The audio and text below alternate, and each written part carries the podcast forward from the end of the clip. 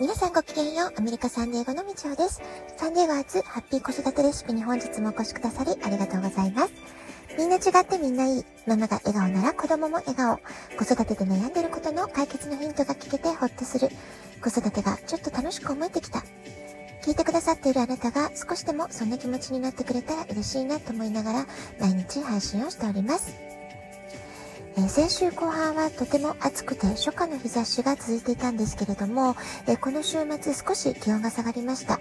え、今朝はウォーキングをしている途中から霧雨が降り始めて、今は少し、え強い雨が降っています。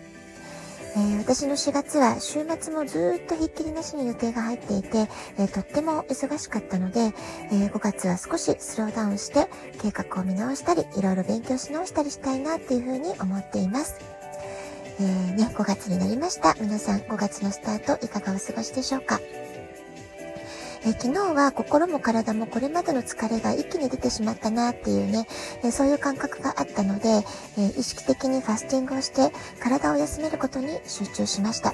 特にね、え感情との向き合い方、心の在り方ってとっても大事だなって、えそんなことを考えた土曜日でした。で、今日はね、えー、先週の息子の陸上部の、えー、試合を見に行って感じたことを振り返りながら、心理体のバランスというテーマでね、え、少し考えたことを話していこうかなと思います。えー、フットボールの試合でも毎回様々なドラマがありました。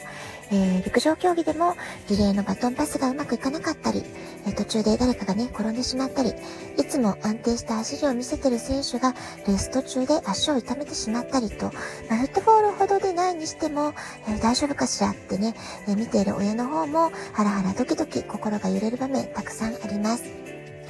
ジュニア以下の選手たちは失敗した時、自責の念に駆られ、怒りをあらわにしたり、落ち込んだり、まあ、そんな様子が、はためにもとってもわかりやすく見て取れます。で、そんな後輩たちにですね、息子が何やら言葉をかけてるなって、そういう様子も遠くから見守っていました。えー、そんな様子を見ながら、キャプテンというよりは、だんだんなんかコーチの雰囲気になってくるな。まあ、そんな風にね、えー、息子の成長を見守っていたわけです。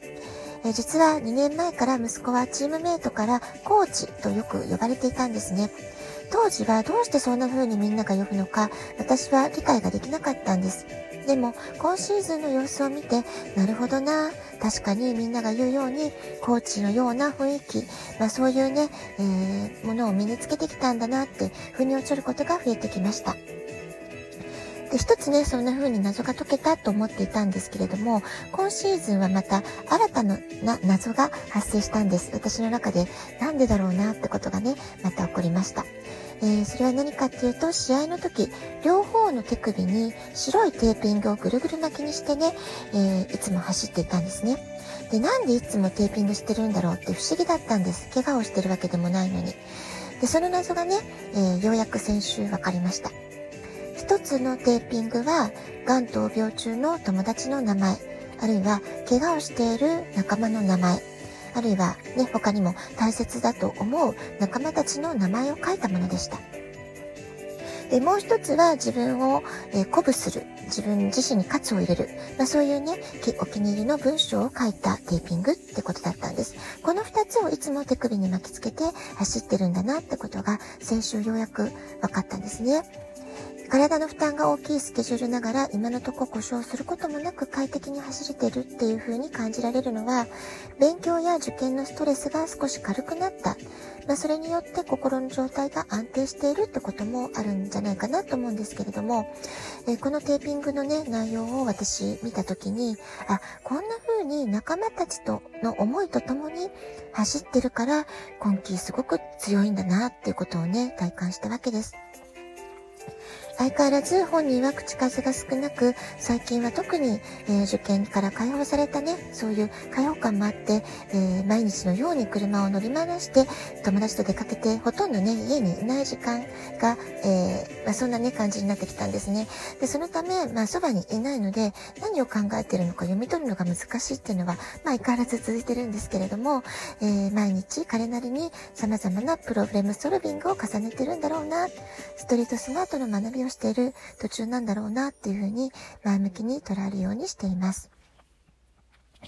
えー、フットボールと陸上の掛け持ちで一番きつかった1ヶ月半ぐらいはですね、えー、息子とすれ違うたびにドテラ社のアロマオイルプロダクトディープブルーラブっていうね、えー、筋肉の炎症を抑える、えそういう商品があるんです、クリームがあるんですけれども、その強いね、ツンとする匂いがいつも漂っていたんですね。で、その匂いを嗅ぐたびに、体とか痛いんじゃないかしらってすごくね、私は心配もしてたんですけれども、最近はその匂いもしないので、えきっとね、体の負担は随分減ったんじゃないかなと思います。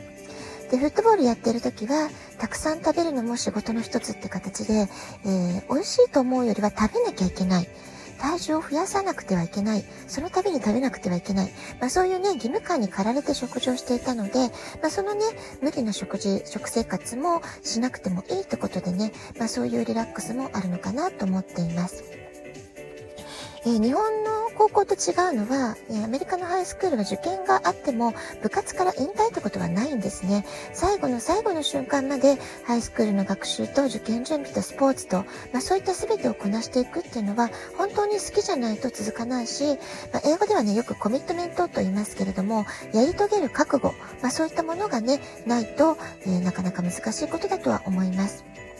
この1年間というものロックダウンや学校の生活が、えー、全て止まってしまって強い気持ちをキープし続けることとても難しかったと思います。ですけれども毎日目の前のことに集中ってことで気がつけば陸上の試合もあと3試合。卒業まで1ヶ月余りとなりました。今週は100メートル競技でこれまで一度も勝ったことがなかった仲間の一人に差をつけて1位でフィニッシュ。本人は至ってポーカーフェイスで喜びをあらわにすることはなかったんですけれども、後から気持ちを聞いてみると、ライバルに勝てるための努力をこの4年間ずっと積み重ねてきたと淡々とした答えが返ってきました。サッカー少年の頃は闘志むき出しという感じでやっていましたけれども、今は非常にね、落ち着いたというか、表面上は、あの、本当に冷静で落ち着いているけれども、実はね、心の中にはとても熱い思いを抱えて走ってるんだなってことを感じました。えスポーツでよく言われる心技体という言葉。まあね、それはとても大切だし、そのバランスこそが、えー、非常に大事だなっていうのをね、今期の息子を見ていると感じています。心っていうのは勇気のことなんですよね。いつも通りの自分の力を発揮するために頑張る。ピンチでもチャンスでも冷静に状況を受け止める。まあ、そんな心のあり方を探求するってことだなんじゃないかなと思います。平常心と言ってもいいかもしれません。それから技ですね。技術の技。えー、これは技術を磨き、知識を習得するってことですよね。パフォーマンスを最大限にするために努力を続けるっていうのももちろんありますけれども、いかなる状態でも体が反応できるように、どうやったらいいだろうかって考え続ける。まあ、こういったこともすごく大事だと思います。それから3番目の心技体の体。これはもうね、体力をつけ、元気を出すってことに尽きるわけなんですけれども、チームの雰囲気を明るくして、エネルギーを最大体化していく。自分一人の力じゃなくて、チーム全体でパワーをね、増していく。まあそういったことも有効なんじゃないかなと思いました。今まさに4年間の成長の集大成を見せてもらって毎回胸がいっぱいになる木曜の試合の時間なんですけれどもあと3回しっかり見届けたいと思っています。サッカー、水泳、トライアスロン、アメフト、陸上と、これまでたくさんのスポーツに夢中になっている姿を応援してきました。えー、私にとっても、とてもね、幸せな時間だったなと思っています。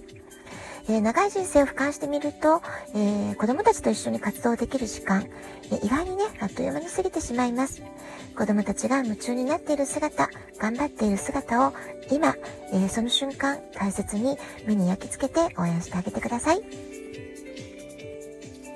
ラジオトークアプリインストールしておくとスマホからいつでも簡単に聞くことができます。質問を送る、ギフトを送る、どちらからでもメッセージを送ることができます。皆さんからのお便りをお待ちしております。